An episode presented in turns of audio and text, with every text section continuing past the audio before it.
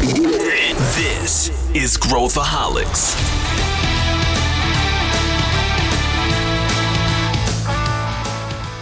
Olá, aqui é Pedro Van Gertner, sou o CEO da ACE e esse é Growthaholics, o podcast para quem adora inovação e empreendedorismo. Você já procurou entender qual é o verdadeiro papel do colaborador dentro da inovação? Muitas vezes a gente fala sobre a importância da cultura ou sobre o estilo de liderança e não colocamos a devida atenção em quem também constrói a empresa. Por isso eu chamei duas pessoas que sabem dessa importância como ninguém a Marie Cortez, que é coordenadora de Mindset Transformation na Ace Cortex, e Matheus Arruda, que é Innovation Consultant na Ace Cortex. Quer saber como fechar essa equação? Então vem comigo.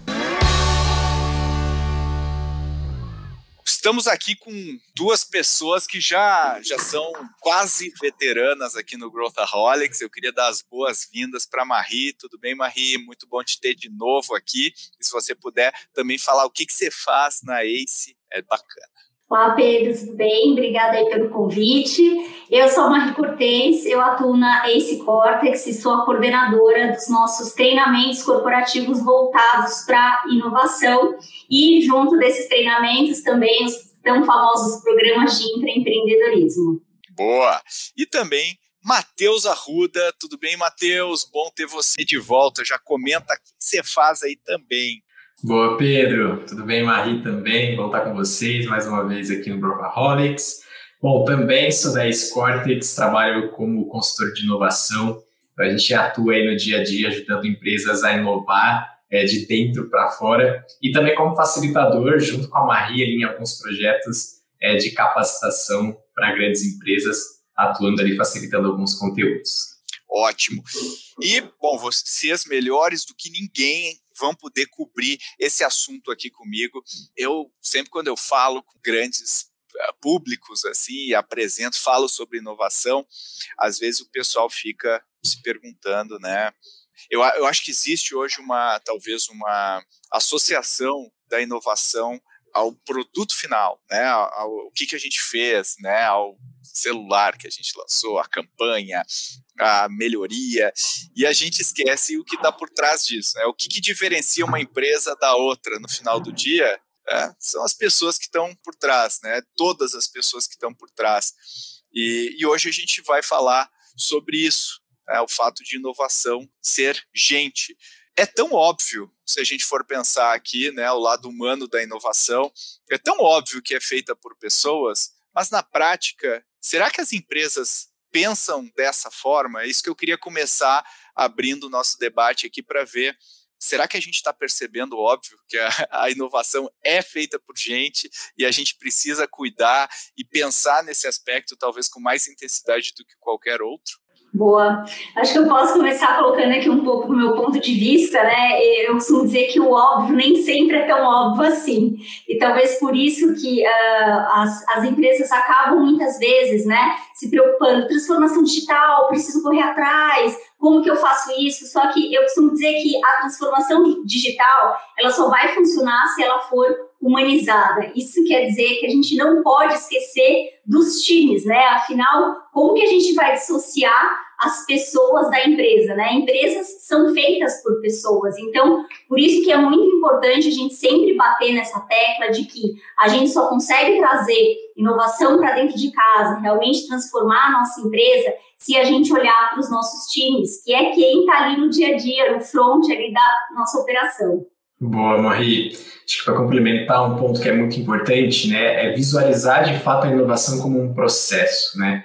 É, e, e, muitas vezes as empresas não conseguem verificar isso e olham de fato para o produto final, para a entrega final, porque vai gerar ali de impacto, e esquecem que isso é um processo e esse processo de fato envolve pessoas, né?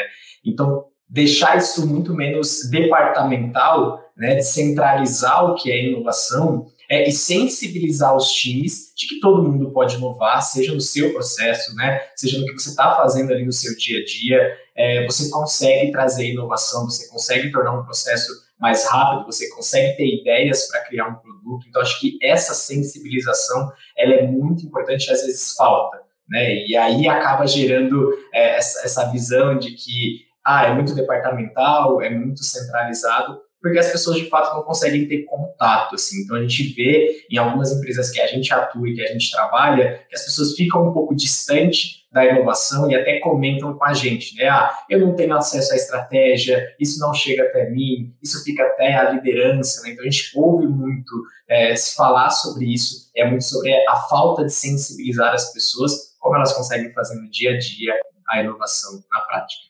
É, eu, eu, eu, eu, concordo muito com esse aspecto, e, e uma coisa que faltou uh, eu dizer no início, que a inovação nas duas pontas é gente, né? Ela é gente quem inova e ela é gente em quem consome a inovação, né? Porque uh, qualquer coisa que a gente quiser aumentar a adoção, que a gente quiser impactar, tem o cliente também, o consumidor, o usuário, usuária, enfim, o que a gente quiser considerar, que também a gente faz o que a gente faz também para a gente uh, consumir, usar na, na outra ponta.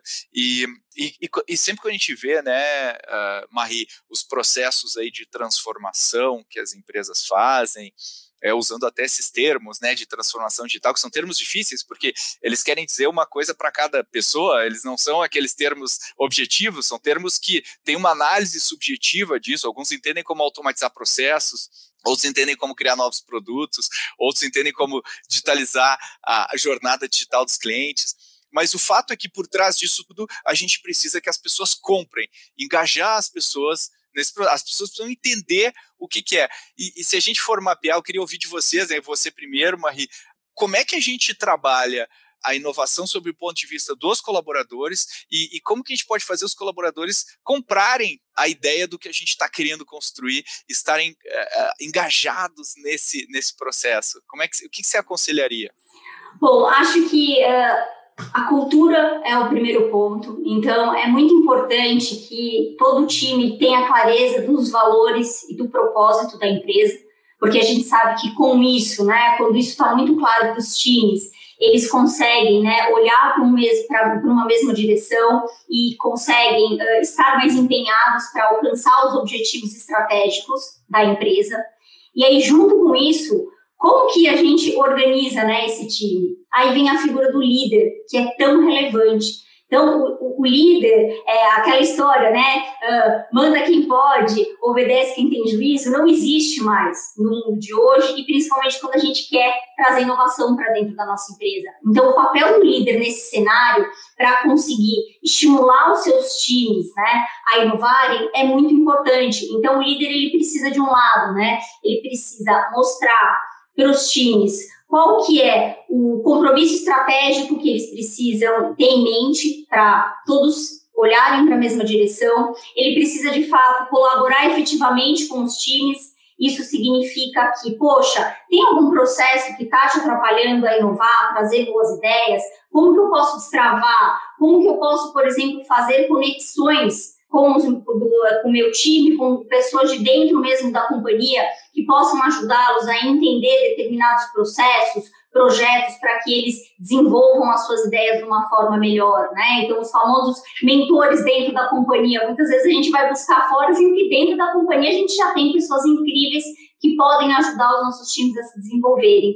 E também isso está muito ligado ao desenvolvimento do time, né? Então, sentar com as pessoas, entender quais são as dificuldades, entender uh, por que, que, de repente, elas têm um determinado receio de inovar. Será que, por exemplo, essa empresa, ela realmente, ela trata o erro, e aqui, com propósito, né, de uma forma tranquila? Ou será que se aquele colaborador, ele tentar algo diferente, vai ser bem recebido ou a pessoa vai, ele vai ser rechaçado, né? Então, é muito importante a gente olhar para esse lado para a gente conseguir estimular os nossos times a inovarem, a não terem medo. E aí é que eu trago, né, a tal da segurança psicológica. É muito importante que os times tenham essa segurança psicológica, porque como a gente costuma dizer nos nossos treinamentos, ninguém quer parecer burro idiota, né, é, perante os demais do time. Então, a gente precisa ter um espaço ali colaborativo para a gente colocar as nossas ideias e, com isso, a gente sabe que quanto mais gente dá ideias diferentes, a gente consegue ali, atingir os objetivos de uma forma muito mais rápida e inovadora para a companhia. Muito bom, Marie. Vou acrescentar, puxar o gancho quando você é, falou sobre liderança. Recentemente estava fazendo algumas leituras e eu me deparei com o termo liderança inclusiva. Eu acho que ele se encaixa muito bem aqui, né? São alguns princípios, é um estudo da Deloitte, inclusive. São alguns princípios ali que definem essa liderança, e um deles é exatamente essa questão da colaboração, né? E aqui, dentro desse aspecto, eu acho que a escuta, ela é super fundamental, né? Então, o quanto a gente, essas lideranças, o quanto a gente está de fato ouvindo os colaboradores. Isso muitas vezes não acontece, né? E acontece muitas vezes de você criar estratégias diferentes, criar teses de inovação sem ouvir de fato o colaborador que está na ponta, está tendo contato direto com o cliente, está tendo uma visão da operação que muitas vezes a liderança não consegue é, obter, né, por tal, olhando um olhar mais estratégico, enfim. É, e eu acho que essa escuta ela precisa acontecer de forma mais efetiva, de forma mais genuína, inclusive. Né? Não é só fazer um formulário, não é só fazer um one-on-one. Eu estou ouvindo aquilo, ok, mas o que eu estou fazendo com aquela informação, né? Como eu estou de fato processando aquela informação para traduzir é, em uma nova forma de se conversar com esse time, né, de fato envolvê-los dentro da inovação, né, envolvê-los dentro das discussões que são um pouco mais estratégicas, até para essas pessoas terem uma visão de como aquele trabalho dela impacta de fato, né? Porque muitas vezes elas não têm essa visão, assim. Então, gosto de, de fato, trazer essa visão de uma liderança mais inclusiva que puxa o time, que tem coragem, de fato, de puxar o time, curiosidade, despertar essa curiosidade do time, nesses colaboradores, para que eles de fato se sintam parte. É, eu, eu acho que a Marie falou uma, falou uma coisa interessante, né, que é, é, líder, ela não falou de gerentes, né, ela falou de líderes, porque no Brasil a gente tem uma formação uh, muito ruim de liderança, né, a gente não tem líderes, é, é muito difícil, às vezes a gente tem a sorte de cair com um bom líder, mas uh, não é sempre que isso acontece e mais raro do que, infelizmente, uh, deveria ser. E essa coisa da, da, gerência e aquela coisa cascateando né, as, as, as ordens para baixo. Então, o, o CEO fala para a diretora, que a diretora fala para a gerente, a gerente fala para a coordenadora, a coordenadora fala para a supervisora, e até que chega na, na pessoa que vai executar. Esse telefone sem fio faz com que, uh, de repente, né, e aí entra a segurança psicológica e essa, essa questão da liderança inclusiva que o Matheus falou, de, peraí, mas será que essa é a melhor solução? Não, não, é, é já, já, foi, já foi, isso aqui não, não se discute mais, você tem que fazer. Por isso que a gente vê tanta solução, eu, eu acredito, que a gente olha aquilo, aquilo lança para o mercado a gente fala, espera aí, como que isso saiu, né? Não tem nenhum link estratégico. Com... Por quê? Porque acabou sendo uma cascata e, e, eu acho que isso que o Matheus falou das pessoas que estão na ponta, né, é, é, me lembra muito essa frase do Andy Grove, né, da Intel. Ele falava que a neve derrete nas bordas, né, a neve não derrete em cima. Então, se a gente quiser entender o que está acontecendo na ponta, a gente tem que ouvir quem está em contato direto com os clientes, quem está é, entendendo o que está acontecendo na loja. No, é ali que a gente vê as pequenas coisas que depois viram uma bola de neve e se tornam tendências para a gente agir. Né? E aí eu queria perguntar para vocês como que a gente cria mecanismos? Porque assim, é fácil falar, mas, mas imagina assim, qualquer mudança cultural numa empresa, a gente sabe que não é feita em meses, né? Ela, ela, a gente mede em anos né, as, a, as mudanças quais os primeiros passos, né? O que que, como que a gente move, né? E a gente tem alguns programas até, né, Marie, de, de uh, intraempreendedorismo, uh, de repente reorganizar, né, esse trabalho com squads, que depois eu queria falar um pouco sobre isso e pegar um pouco da experiência do Matheus também, mas co como que a gente começa, né? Porque tem um monte de líder ouvindo a gente e fala: ah, legal, mas o uh, eh, que, que eu faço, né? Como é que eu. Legal, vou ouvir as pessoas, mas será que. Uh, como que eu organizo isso na minha cabeça? Legal. Bom, é, falando sobre ouvir a ponta, né? Então, o, o, líder, obviamente, a gente parte do pressuposto que ele tem toda essa toda a parte estratégica, né, muito clara na cabeça dele. E aí ele precisa contar com o time dele para inovar. E muitas vezes esse líder vai perceber, bom, meu time ele não está preparado para fazer essa inovação acontecer. Como que eu vou proporcionar, por exemplo, uma capacitação para levar esse time para o próximo nível? Então, quando a gente, por exemplo, pensa na estruturação de capacitação para os times, é muito importante a gente alinhar com os objetivos estratégicos da nossa empresa, claro, mas também conversar com os colaboradores para entender dor, as dores que eles enfrentam no dia a dia. Isso é algo óbvio, mas que muitas vezes a gente percebe que tanto as áreas de inovação como RH acabam não fazendo. E aí eu me pergunto, poxa, se quando a gente vai lançar um produto uma solução nova no mercado, a gente vai falar com o cliente final, né, com as nossas chamadas personas, por que, que a gente, quando vai proporcionar uma capacitação para conseguir uh, né, é, cumprir com um determinado gap da, do nosso time, por que, que a gente não vai conversar com os colaboradores? Por que, que a gente não faz um, um assessment, uma autoavaliação? Porque aí, dessa forma, eu como líder, né, e junto com RH, eu consigo juntar a parte estratégica da companhia, então, poxa, eu sei quais são aqui meus objetivos, mas, por outro lado, eu também converso com os colaboradores, eu entendo quais são as dores, não só aqui com relação a realmente habilidades que eles sentem falta no dia a dia, mas, de repente, de carga de trabalho, de horário, porque aí a gente consegue fazer um, um né, casar essas necessidades e, com isso, oferecer capacitações que façam sentido para os colaboradores, mas que sempre, né, ninguém quer rasgar dinheiro, que estejam alinhados com os objetivos estratégicos da companhia, e aí com isso, um time mais capacitado, ele certamente vai se sentir muito mais valorizado pela companhia, muito mais corajoso para propor novas ideias, e aí a inovação tende a acontecer. É, eu acho, né, Matheus, pegando no, no, no, dia a dia ali na, nas trincheiras, você que está envolvido em projetos uh, de inovação que tem, que tem a ver com isso, né? Às vezes a gente, o time não, não, não tem ideia do que fazer, às vezes vem um top-down, agora a empresa é ágil. Todo mundo é ágil e tal, e, e ninguém se pergunta, mas peraí, a gente explicou por que, que ágil é melhor para as pessoas, as pessoas entendem por que, que a gente está fazendo isso, e eu diria que muito raro a resposta ser sim, né, na, na maior parte das corporações. E ninguém confia num líder que não está lá na, na, linha de frente levando o tiro junto com as tropas. Né? Um líder que vai lá, manda as pessoas fazerem uma missão e aí fica lá na, na, na, na tendinha, lá no mapa, sem, sem olhar, sem sentir o que está acontecendo, que tem muito a ver com isso que a Marie falou também. como, é que, uh, como é que você vê a questão de pedir que as pessoas inovem, né, de falar, galera, quero ideias, quero inovação, se as pessoas não percebem que essa liderança, uh, como exemplo e, com a presença dela no dia a dia, uh, também inspira as pessoas e mostra, não, isso aqui é importante para a empresa, né, o, o, não verbal, o exemplo, como é que essas coisas uh, funcionam no teu entendimento?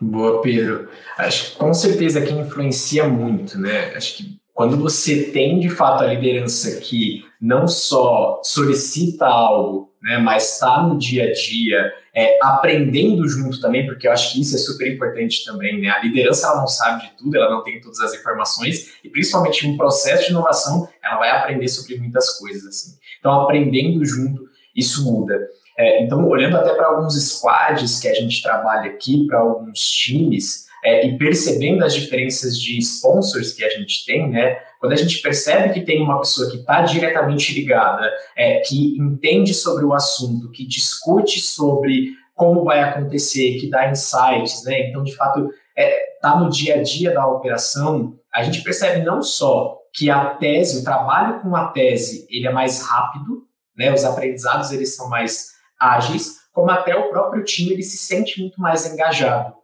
né? Porque de fato enxerga não só uma liderança, mas uma referência. Tem uma diferença, né? Aqui, né, a pessoa de fato ser uma referência ali no dia a dia. E quando a gente sente que alguns sponsors estão um pouco mais afastados, né? Então não estão ali diretamente ligados, trabalham só em alguns comitês, é, essa desconexão, né, esse descolamento faz até com que em alguns momentos o squad chega com uma ideia, né, chega ali com um trabalho e aquilo não era não era necessariamente o que o sponsor estava esperando, né? Então acaba acontecendo algumas vezes esse choque assim, né, descolamento do, do que, que é aquela expectativa, né? E muito por conta é, da não presença dessa liderança. Então, enquanto liderança, não só delegar, é importante você guiar o time, para onde a gente quer chegar. E falando de inovação, às vezes a gente nem sabe onde a gente quer chegar, né? Então, se eu não conduzo junto com a operação aquele processo, se eu não mostro para os colaboradores se eles precisam dar uma seta para a direita ou para a esquerda ou seguir em frente,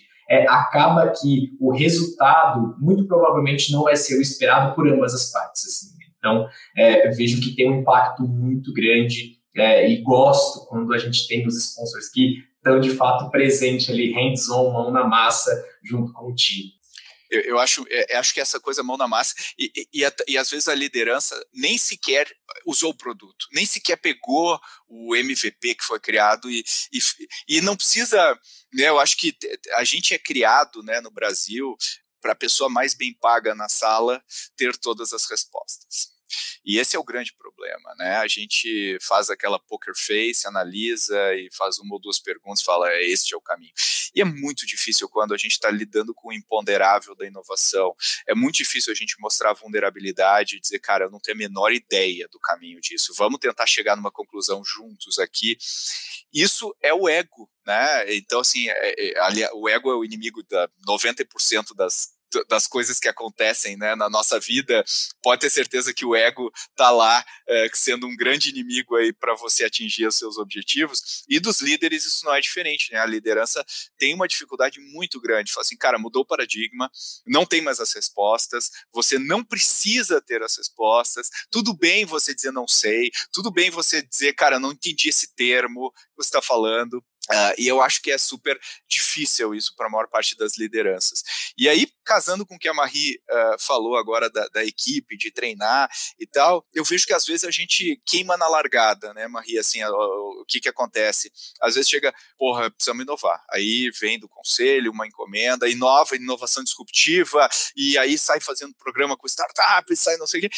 E às vezes a gente vai falar com os colaboradores lá, eles não têm nem, nem sabem o que é uma startup direito, e aí de repente já tem um mandato para investir, não sei o quê. Como é que a gente entende o nível atual dos meus colaboradores para ter também um, um project uh, employee fit, né, para a gente conseguir saber que tipo de projeto eu consigo colocar que vai ser executado minimamente bem e para eu criar um, um, uma, uma escadinha de treinamentos, entendendo que, que eu estou lidando com, com um estágio de não só de, de skill mesmo, mas também de abertura né, de cabeça do que é possível fazer, segurança psicológica, de, de, é legal, tô, eu, eu, eu, vou errar, mas é um experimento. Como é que eu lido com isso, Marie? Como é que a gente pode entender isso? Eu acho engraçado que todo mundo fala de Lean, de ágil, acha, acha maravilhoso, mas quando a gente fala de capacitação, o, o, né, o comércio pequeno, é rápido e barato, ele é esquecido, né? Então, quer começar não, a gente quer todo mundo agora inovando de forma disruptiva e muitas vezes, né, disrupção é um termo que acaba ali, é, tem algum tipo de confusão. E aí é super importante, então, a gente fazer o quê? Bom, ok, qual que é a maturidade desse time? Ou, aliás, um passo atrás, qual que é a maturidade da empresa como um todo? Como que é a liderança, que a gente parte né, do pressuposto que seria ali uh, o, o, time que tem mais maturidade com relação à inovação, qual que é a maturidade da liderança com relação à inovação? Ok, entendido? Mais um passo como é que são esses colaboradores? Vamos fazer uma autoavaliação, então, rodar para ver como que eles entendem a inovação, se eles entendem o que, uh, o que são metodologias ágeis, se eles também possuem o famoso perfil intraempreendedor, né, que a gente fala aqui tanto na ACE, que é super importante uh, se as pessoas não têm todas essas características, que elas desenvolvam para trazer inovação para dentro de casa. Então é importante gente fazer essa análise desse time de colaboradores, fazer também, possivelmente, uma divisão desse time. Então, se eu vou treinar as pessoas, não dá para, eventualmente, eu querer treinar todos os níveis numa mesma sala. A gente está falando de pessoas, pessoas têm desafios diferentes, características diferentes. Então, a gente dividir em times, né, que faça sentido não só com relação a nível de senioridade, a maturidade para os temas que serão tratados, e aí sim a gente conseguir oferecer uma capacitação que faça sentido para cada um dos times. Né? E também um outro ponto super importante, não só por conta da gente estar em pandemia, né, e todo mundo está online, é pensar nessa carga horária desses treinamentos, porque muitas vezes o que a gente vê aqui é que o sponsor ele quer dar uma capacitação de 30 encontros, então a gente está falando realmente de um programa de capacitação e ele quer que tudo ocorra em um mês, todos os dias. Não vai funcionar. São temas muito novos para os times. A gente, para aprender, a gente precisa, primeiro, né, observar, entender o conteúdo que a gente está sendo passado, deixar com que aquele conteúdo sedimente um pouco, aplicar para depois voltar para uma nova, né, para um novo workshop, por exemplo. Então, a cadência também dessas capacitações é algo que é muito importante. Então, são várias, uh, várias pontas que precisam ser ligadas para que a gente, ao final, consiga, de fato, ter um treinamento bem customizado e que vai fazer sentido para cada um desses colaboradores participantes. Excelente, Marie. É, Pedro, é, se me permite aqui, vou até fazer uma provocação dentro desse contexto, né? Eu vejo que, inclusive, a gente estava discutindo, eu e a Marie, num fórum recente sobre esse ponto. Né? Aqui a gente está falando de uma tríade. Então, a gente tem a liderança, que é responsável é, por, enfim, é, influenciar o time, incluir o time. A gente tem o RH, que é super importante aqui, a figura dentro das empresas. Mas a gente também tem a figura do colaborador em si, né? E o papel desse colaborador. E, e é interessante porque a gente vê várias empresas, inclusive aqui na ACE, é, tentando desenvolver trilhas de capacitação, ouvindo, fazendo exatamente o que a gente está falando aqui, né? ouvindo os colaboradores, construindo essa jornada, entendendo é, como é, executar isso da melhor forma. E quando a gente vai aplicar, a gente tem dificuldade de aderência, as pessoas não conseguem participar, né? não estão 100% presentes. E isso é importante, né, para quem está ouvindo aqui também, não só lideranças, mas quem é, tá na empresa ali como colaborador, olhando para um ambiente mais estático operacional, que você também tem o seu papel dentro dessa operação, né? É, e isso vai influenciar na tua carreira, vai influenciar na tua vida pessoal, se você vai ou não continuar, é o conhecimento que você está adquirindo, né? E principalmente, acho que nos últimos, nos últimos meses, né, em período de pandemia, que os treinamentos passaram a ser 100% presenciais, agora que, enfim, a gente está retomando, iniciando uma retomada, mas a gente teve muita dificuldade, né, das pessoas de fato estarem engajadas. É, e esse é um ponto importante, assim, né? Ok, se a empresa está realizando, está tentando executar, se a minha liderança está tentando conduzir para que eu eleve a minha capacidade, qual que é o meu papel? E aqui a gente já vê vários assuntos que são super já comentados, né, que é super em alta, como lifelong learning, é, mas é exatamente isso. Não dá para a gente parar de estudar e a gente precisa ser curioso dentro desse processo, né? O colaborador ele precisa entender que a todo momento ele precisa buscar uma informação nova, um conhecimento novo que vai impactar no seu dia a dia, assim. É, e aí recentemente tem um termo que eu achei super importante e relevante é, que se chama repertório elástico. Achei bem interessante o que, que ele quer dizer, assim, né? Então o quanto você está tensionando de fato o seu repertório, e aqui não são repertórios só técnicos, né? Então, o quanto você está aumentando seu repertório cultural, por exemplo, que isso tem uma conexão totalmente é, direta com inovação, com criatividade, por exemplo, né? O quanto você está lendo um livro que não necessariamente é sobre Scrum, né? É, o quanto você está lendo um livro, né? Então, tem alguns aspectos que são importantes para que você consiga, de fato, tensionar cada vez mais o seu repertório é, e ter uma capacidade maior de antever né, é, esse futuro do trabalho, que a gente vê que está aí, né, acontece a cada dia a dia, as profissões mudando, as habilidades mudando. É, então, acho que isso é importante também, né? Enquanto colaborador, o quanto eu de fato estou contribuindo, o quanto eu estou passando feedbacks para RH, o quanto eu estou passando feedbacks para a liderança e o quanto eu estou aproveitando essas oportunidades ao máximo, né? Se a empresa está proporcionando, isso é 100% gratuito para você, né?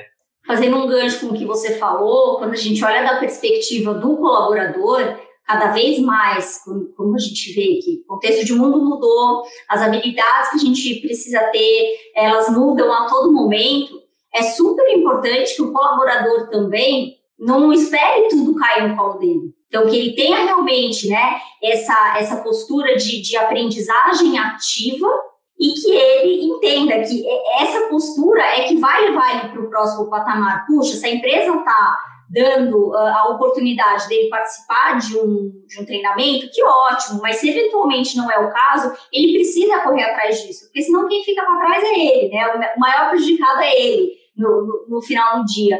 Então, é, é super importante que ele assuma o protagonismo da carreira dele. E isso significa estudar sempre e, e entender que muitas vezes é, um curso que não tem absolutamente nada a ver com a profissão dele, né, em tese, pode de repente levar ele para um caminho completamente diferente.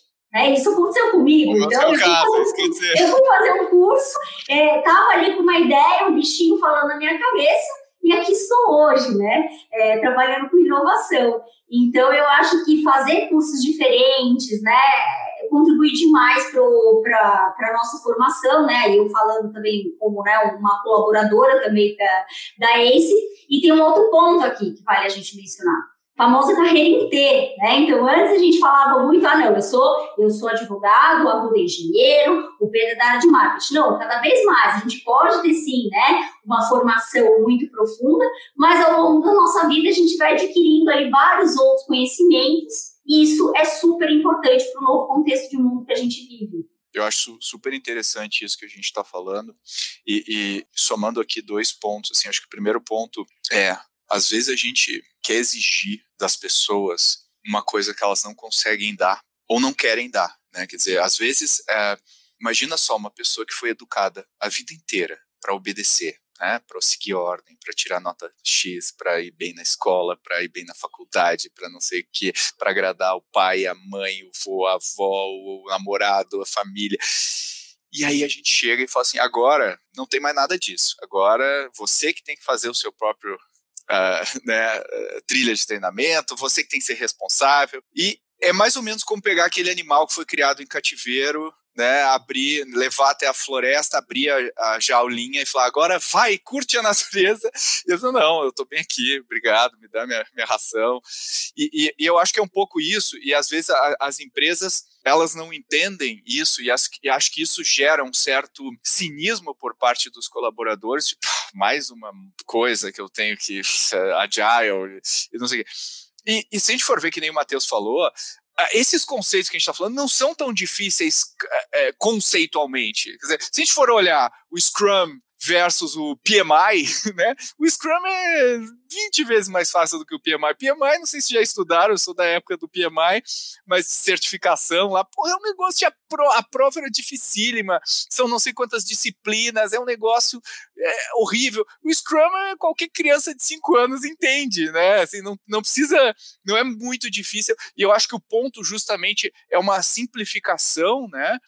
Para justamente a gente focar naquilo que importa, que é o trabalho que a gente quer fazer, é o resultado que a gente quer atingir, uh, e é difícil chegar lá. É, é, assim, do, do, ponto de vista psicológico. E eu já conversei com muitos colaboradores, com muitas pessoas né, na, nas empresas aí no mercado, elas não falam assim, mas no final do dia tá tudo bem do jeito que tá. Eu, eu, eu quero eh, pegar minha demanda, executar, eh, e no final do dia eu vou para casa, tomo minha cerveja e eu tô bem. E, e, e para essas pessoas é isso que elas querem, né?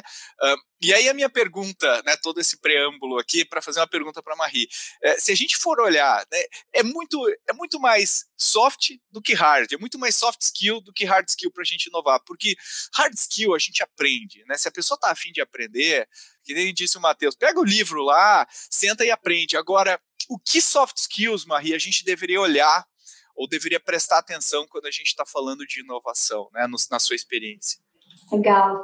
É, eu vejo que essa questão né, que o, o, o Matheus trouxe, então, dessa, dessa aprendizagem intencional, né, que querendo ou não é um soft skill, né, a pessoa em tudo que ela está fazendo, ela fala, puxa, de repente essa tarefa é um pouco sacal, mas eu posso aprender, né, então ela ter essa mentalidade, essa postura, a questão de resolução de problemas complexos, porque a gente sabe, né, que cada vez mais uh, com a automação vindo uh, em várias atividades, né? Não é que o humano vai ser dispensado, mas a gente vai ter cada vez mais que uh, ter essa habilidade de descobrir, né? Que tipo de problema faz mais sentido a gente resolver, que tipo de problema a gente pode deixar para a máquina, então você ter esse discernimento. E a questão que vai muito ligada com a aprendizagem intencional, que é o pensamento criativo, né? Que nada mais é que, que é a criatividade, que a gente esquece, né? A gente vai abandonando ao longo da nossa vida. É a gente fazer conexões para poder criar coisas novas. Então a gente precisa olhar muito para esse lado e um ponto que eu estava até conversando com o Matheus outro dia é a tal da inteligência emocional, né? Que a gente fala tanto, mas muitas vezes a gente vai deixando de lado. Então, é, você tem inteligência emocional nesse novo cenário é muito relevante, né? O tal do mindset de crescimento que a gente fala tanto nos nossos treinamentos, poxa, beleza, é gostoso estar aqui na zona de conforto, ok, mas assim, o mundo mudou. Né? Você pode até, de repente, ter o seu emprego ali durante uns 4, 5 anos garantido, mas se eventualmente a empresa começar a exigir mais de você ou você decidir para outra empresa, a gente está muito em contato com os RHs, garanto que vai ser exigido de você esse tipo de soft skills, né? Então, é, é muito importante olhar para isso. E assim, é fácil? Não, não é. É super difícil a gente mudar de um contexto que a gente está acostumado, mas é muito possível e para isso a gente precisa ter muita resiliência e humildade intelectual. Que eu garanto que muita gente consegue de fato chegar lá se a gente tivesse humildade e essa resiliência e bater a cabeça, ela não vai dar certo e a gente consegue aprender. É, eu, eu acho que essa é uma jornada que num primeiro momento dá um certo medo, né? Dá um certo até um pavor ali, né? Quando a pessoa começa a pensar que eu tenho meu quadradinho, eu sou dono do meu quadradinho. E agora não existe mais quadradinho. O teu quadradinho é tudo. E, e, e você falar isso, eu, eu acho que é uma coisa Uh, que dá muito medo, porque a, a, a, gente foi educado com a cartilha Você SA de como a gente cresce na carreira. E, a, e, é difícil a gente falar, não, eu cresço na carreira olhando para os lados, gerando, me envolvendo em projetos, uh, derrubando a hierarquia. Pô, mas eu tô a minha vida inteira me preparando para ser o, diretor de não sei o quê. Não, mas é muito mais legal criado que ser o diretor de não sei E essas coisas são muito difíceis de entender, né? Uh, e aí, uh, Matheus, eu queria te perguntar assim, como fazer sentido na nossa cabeça isso do ponto de vista de colaborador e do outro lado, como que o RH, e acho que a Marie também pode contribuir bastante para isso, como que o RH consegue pensar nesse novo paradigma, onde a gente está olhando carreiras em T, o talento inovador não está na área de inovação, mas pode estar tá só, né, pode estar tá na área de marketing, na área de contabilidade, na área de e na fábrica, né, quer dizer, como é que eu, como é que eu, né, de um lado, como é que eu lido com isso e de outro lado, como é que o RH pode pensar sobre isso? Boa, Pedro. É, acho que aqui vou colocar até um exemplo pessoal meu, assim. É, antes da eu estava trabalhando em uma grande empresa do setor financeiro e tinha uma dificuldade muito grande né, de se implementar projetos de inovação é, dentro assim, da organização, muito pela cultura, muito, enfim, como as coisas estavam desenhadas. É, eu acho que o, o, meu principal gatilho ali, meu principal ponto em que eu queria ter, né, tinha aquela ânsia de trazer novas ideias, de trazer inovação, é porque eu sabia que aquilo não ia impactar só a minha organização, né? Eu acho que esse é o mindset, e é difícil virar esse mindset, né? Porque muitas vezes é, as pessoas entendem, eu não vou fazer isso, porque isso não impacta, né? Isso vai impactar só a empresa, a empresa vai ganhar, a empresa vai lucrar mais e eu não faço parte disso. É, mas hoje eu só estou aqui dentro da ACE, por exemplo, trabalhando com projetos de inovação na prática, porque eu tive esse background, né? Porque naquele momento, naquela oportunidade, é, eu, eu tive o interesse de testar novas ideias, de testar projetos, de, enfim, é, conversar com as pessoas, né? É, e até a Marie comentou sobre o intraempreendedor, né? E tem um dos aspectos aqui na ACE que a gente considera do empreendedor que a gente chama de troublemaker, né? É, e a gente estava até conversando que é de fato as pessoas que conseguem fazer boas perguntas, não necessariamente só têm as respostas, né? Então, como fazer boas perguntas? Assim, então, acho que lá eu tentava de fato ser essa pessoa, assim, tentar fazer perguntas para mudar o cenário que a gente está vivendo, é, para não ser só aquilo que eu estava sendo demandado. Então, é, eu acho que é isso. Isso impacta na sua carreira. Isso vai é, criar um background importante que você pode utilizar para a sua vida, que você vai buscar isso cinco, seis anos depois, assim. Então, acho que esse entendimento é fundamental para esse colaborador. Saiba que tudo que você faz não fica só para a empresa, independente se você saia dali, né? Isso impacta diretamente dentro é, do seu contexto. E até para passar para a Maria essa questão de RH, estava é, lendo uma revista da EGSM recentemente, e aí eles fizeram uma pesquisa exatamente sobre isso, Pedro para o colaborador e para o RH, qual era a visão que eles tinham de impacto do RH na organização. Né? Se o RH estava de fato ali atento às mudanças estratégicas, se o RH estava considerando a transformação da organização. E o resultado foi muito interessante, que quando as perguntas são feitas para o RH, os resultados são assim, sim, 74%, 73% das perguntas. E para os colaboradores, a gente tem uma diferença de 40 pontos percentuais, 30%, 25%. E por que, que isso acontece, né? Tem algumas hipóteses que são importantes aqui a gente considerar. Primeiro, o RH não está conseguindo comunicar, né? Isso não está chegando na ponta, as ações não estão chegando na ponta de como o RH está de fato incorporando essa visão de inovação para que as pessoas é, não estão conseguindo visualizar. E a segunda hipótese, os colaboradores não estão participando, né? não estão se engajando dentro desse processo, muito que a gente já falou aqui. Né? Então, é, eu acho que aqui o que fica é a comunicação. Né? Acho que os colaboradores precisam levar essas informações para o RH. Não estou vendo isso. Não estou não tô conseguindo visualizar a entrega de vocês e a comunicação também do lado do RH, né, para que essa informação consiga chegar. E o que, que você acha, Marie? Tem uma ressignificação do, do RH nesse contexto que todo que a gente está falando aí, é, que obviamente tem um descasamento grande, né, é, de acordo com, com esse dado que o Matheus trouxe. Como é que você vê esse no contexto do dia a dia? Sem dúvida, é, existe uma ressignificação né, da, da, atuação do RH. A gente vê que já mudou bastante, mas ainda tem um grande espaço aí de, de melhoria, que é cada vez mais o RH, de fato, atuar de forma estratégica.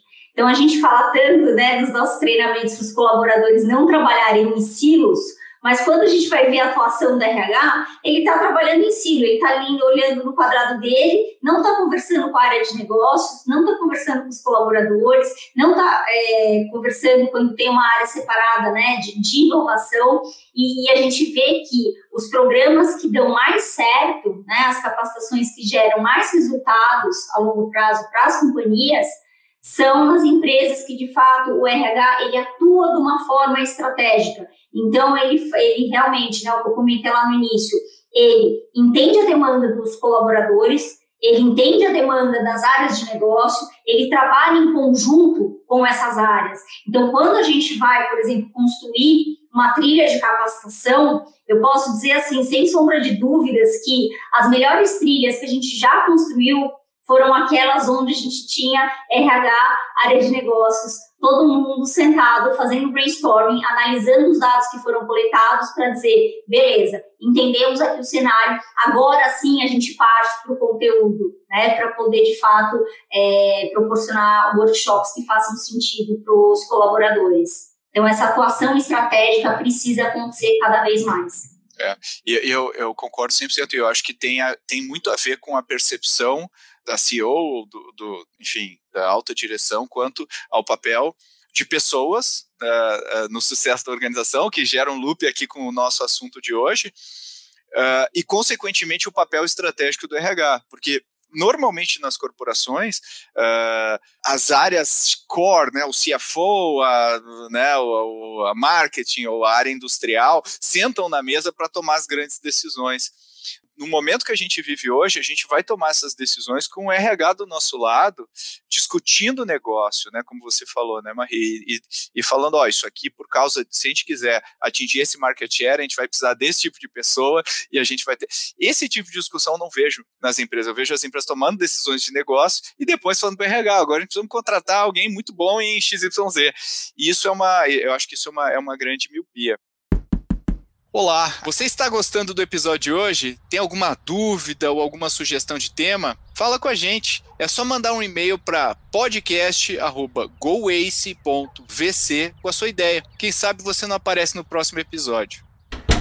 E né, pensando nessa questão do, do RH e da, das pessoas, eu queria que a gente, agora que a gente está chegando aqui no final do nosso episódio, um, um elemento que a gente não colocou uh, na equação é a importância da diversidade para a gente conseguir inovar. Né? Ou seja, e, e, eu sempre acho, né, quando a gente fala da diversidade, se a gente vai pela ótica da justiça, né, quando a gente fala de diversidade, raramente a gente sai do lugar, né? A gente sabe que uh, a gente não deveria consumir combustíveis fósseis, porque o mundo está aquecendo. No entanto, todo mundo sai consumindo combustíveis fósseis, mas basta o Elon Musk criar um carro que é muito mais legal do que os carros movidos a combustível fóssil, que a gente começa a falar, opa, peraí, eu quero um Tesla. E aí a matriz energética se, se modifica. E eu acho que a diversidade é a mesma coisa. Se a gente passa, ah, a gente tem que ter um mundo mais justo e tal, ah, todo mundo fala legal, mas legal, agora eu preciso voltar aqui para o que eu estou fazendo. Eu acho que o ângulo que a gente pode usar aqui é a diversidade como ferramenta impulsionadora da inovação dentro das corporações. Né? Como que a gente usa diversidade como uma ferramenta estratégica e aí a gente sai daquela visão talvez mais simplista, né, que a gente entende a diversidade hoje e começa a abrir o nosso leque do o que, que é diversidade cognitiva, como é, como é que vocês enxergam o papel da diversidade, começar aqui pelo Matheus, como é que vocês enxergam o papel da diversidade nesse contexto e como que a gente pensa na, na instrumentalização da empresa para lidar com isso e a gente sabe que não é uma tarefa simples e nem tarefa fácil, mas como que a gente consegue enxergar isso com outros olhos, Matheus?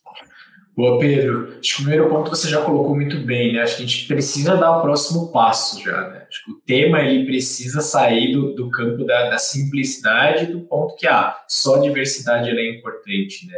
E a gente entender de fato quais assuntos a gente está falando. Então, você colocou a própria diversidade cognitiva, diversidade de gênero, diversidade de raça, enfim. Aqui são pontos fundamentais que a gente já entendeu, né? Eu acho que esse, isso aqui está, teoricamente, deveria estar resolvido. É, e aí, agora, beleza. A gente já tem estudos, a gente sabe o quanto isso é importante, né?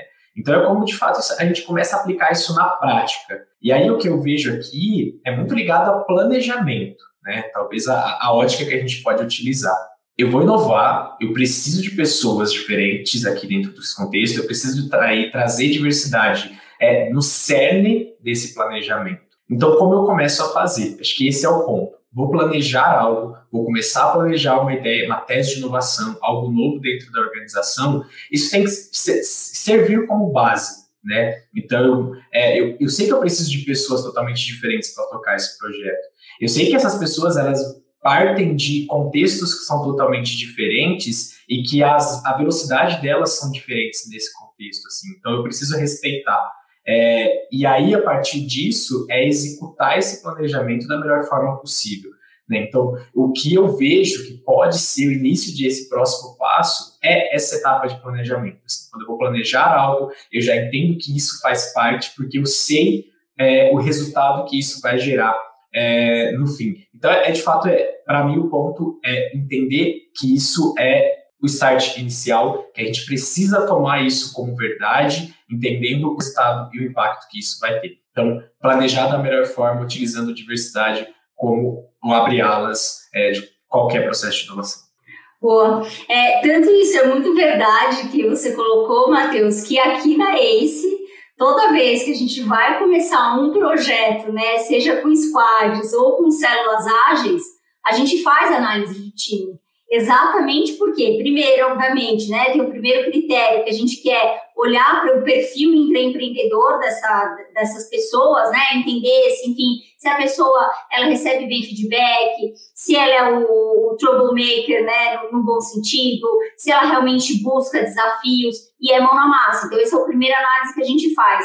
E depois que a pessoa passa, né, as pessoas passam por esses critérios, a gente não coloca num time todo, mundo com o mesmo perfil, porque a gente sabe que perfis diferentes não só se complementam, como resultado do, do projeto, ele tende a ser muito melhor. Afinal, a gente vai ter ali pessoas uh, com histórias diferentes, olhando de perspectivas né, uh, diversas, e aí com isso a gente tem uma maior contribuição para que o projeto de inovação ele consiga uh, ser melhor executado, né? Ele tem ali, ele, ele, seja analisado de várias perspectivas diferentes, né? Que essa que é a grande jogada da diversidade, né? Você coloca todo mundo igual, todo mundo vê o mesmo, é, com a mesma história de vida, mais ou menos estudou a mesma faculdade, fez o mesmo curso, e aí isso não traz, uh, não enriquece o projeto que está sendo desenvolvido.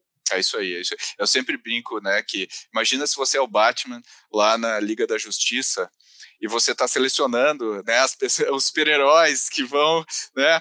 É, não adianta, se você quiser, ah, eu vou botar só super-homens, né? Porque super-homens são os mais fortes, né? O homem de aço e tal. Mas não, tem missões que eu preciso da Mulher Maravilha, eu preciso do Aquaman, eu preciso do Cyborg. E eu acho que diversidade é um pouco isso, né? A gente entender que a gente não vai conseguir cumprir as nossas missões lá, seja elas quais forem, com perfis iguais, né? A gente precisa ter pontos de vista, porque os nossos clientes também são diferentes.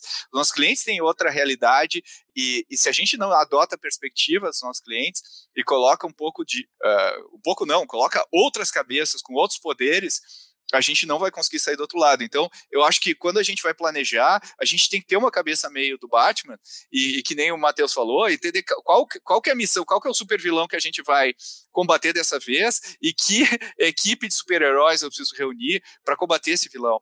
E, e, eu acho que quanto mais diverso o time, uh, mais também é o desafio da liderança de conseguir incluir essas pessoas e lidar com perfis diferentes e trazer essas pessoas. Não adianta só botar essas pessoas no time, a gente tem que ter um trabalho com, essa, com, com, com gente diferente, né? Por N diferenças, né? Quais, quaisquer diferenças que a gente esteja falando, existe um trabalho para a gente tirar o melhor de todo mundo, né? Todos os superpoderes têm que estar tá na mesa para a gente combater aquele super vilão, né? Então, uh, eu acho que com isso, né? Acho que vamos fazer uma rodada final aqui de dicas. Se você quer uh, humanizar mais a sua inovação. Vamos dar uma ou duas dicas aqui que, que são, a partir de tudo que a gente falou aqui, que, que vale a pena para as lideranças e também para as pessoas que não são líderes ainda pensarem aí sobre suas carreiras e sobre projetos de inovação. Vamos começar aqui por você, Marie.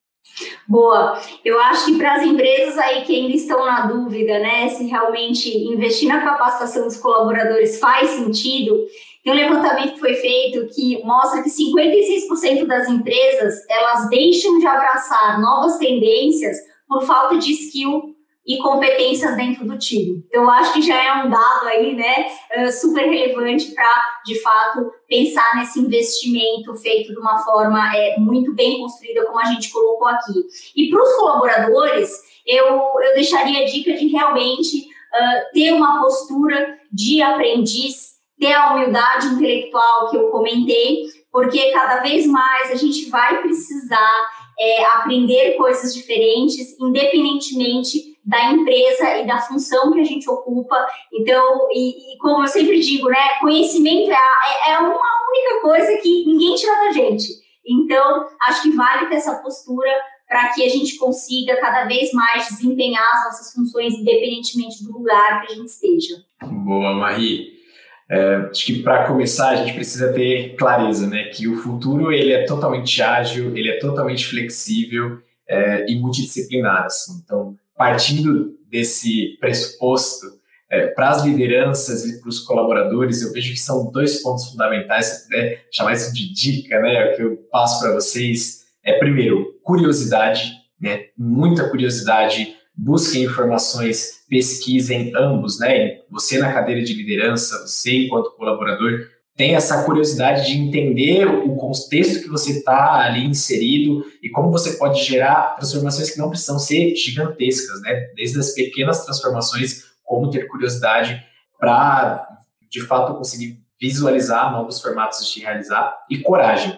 Acho que esse é um ponto importante também. Coragem para executar, coragem para colocar ali, é, de fato, a mão na massa, que a gente já conversou hoje. Então, acho que isso é super importante. Muitas vezes falta, né? Por medo de alguma coisa, medo do que vai acontecer, medo de não ser suficiente. Acho que é preciso ter muita coragem também para executar. Então, esses dois pontos aí que eu deixo para vocês hoje. Boa, excelentes dicas. Eu acho que a gente cobriu muita coisa. A minha final vai ser cuide do Team Innovation Fit, né? É, entenda o que você quer e, e, e não tente é, esticar mais o que você consegue a corda naquele momento e crie as coisas na, na medida do que o time consegue executar. Né? Eu acho que isso é uma coisa tão simples que não é feita é, no dia a dia. E com isso, eu quero agradecer a minha querida Marie. Obrigado, Marie, de novamente por ter participado desse, desse podcast. Sei que tinha muito mais coisa para a gente falar aqui, né, Marie? Mas acho que a gente matou a pau aí em vários pontos importantes. Obrigado aí pela tua participação. Eu que agradeço, foi um prazer. E, novamente, obrigado, Matheus. Uh, a gente cobriu aí, acho que quem está pensando em inovar, quem está no time de RH, eh, quem está liderando, eu acho que a gente deu muita coisa para eles pensarem. Queria te agradecer pelos teus insights também. Valeu, Pedro, valeu, pessoal, e valeu, Marie. Foi ótimo estar aqui com vocês. E aí, gostou do episódio? Quer saber mais sobre como funciona a inovação por pontos de vista diferentes? Dá um pulo no nosso episódio 97. Lá a gente conversou sobre as fórmulas prontas que tanto vemos por aí para aplicar inovação nas empresas. Outro bom episódio é o 88, onde falamos sobre hubs de inovação. Será que eles são realmente necessários? Vai lá e confere o que a gente acha. Você quer que a gente fale sobre algum tema diferente? Fala para nossa equipe. Manda um e-mail para podcast@goace.vc que a nossa equipe vai ler com muito carinho as suas sugestões. Até a próxima.